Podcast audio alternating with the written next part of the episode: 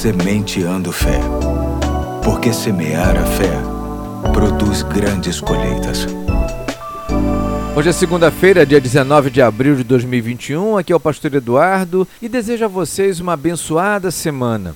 Vamos começar então ouvindo uma ótima reflexão através da voz de um convidado, um pastor amigo de longa data. Olá, graça e paz. Eu me chamo Eduardo Jaques, sou pastor, membro da PIB em Venda das Pedras, Itaboraí. Quero compartilhar com você um texto da palavra. Está no primeiro livro das Crônicas, capítulo 4, versos 9 e 10. Todo esse capítulo aqui é uma é, genealogia, são os descendentes de Judá.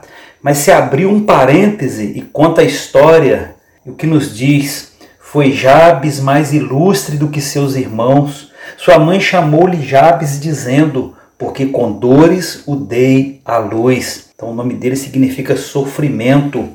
Só que este homem ilustre, distinto, honrado, viveu uma superação, surpreendeu as pessoas, deu a volta por cima.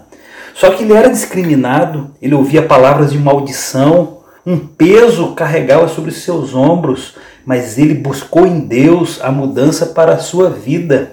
Ele olhou para dentro dele, perguntou: Quem sou eu? Não importa a opinião das pessoas, o que minha mãe sofreu, não importa. A tendência é de se acostumar com a realidade que está se vivendo. Tudo vem para paralisar, não é verdade? Mas no verso 10 tem um objetivo, tem um propósito bem definido. Entenda uma coisa: muitas vezes transferimos nossas orações, pedimos que orem por nós, isto é legítimo, isso é bom, mas esse texto nos desafia, nos encoraja a elevar nossas orações a Deus. Num tempo em que o sistema sacerdotal em Israel ainda estava em vigor, Jabes vai a Deus e faz uma oração. Apenas em uma frase, ele faz quatro pedidos ele vai pedir a Deus que o abençoe, não apenas em uma determinada área. Ele queria vida plena, queria ir mais além. Ele pede para alargar as fronteiras.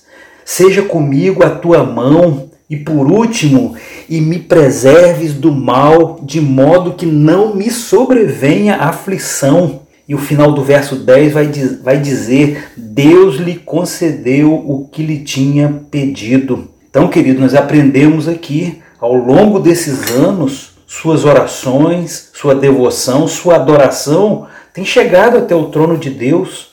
Vale a pena insistir, porque tudo vem contrário ao nosso plano, mas Deus está nos encorajando a prosseguir.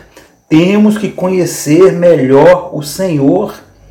E quando nós pensamos aqui que a mãe de Jabes lhe deu uma identidade, Jabes, mesmo sendo conhecido como o homem que nasceu em meio às dores, ele trouxe a prosperidade para a sua vida.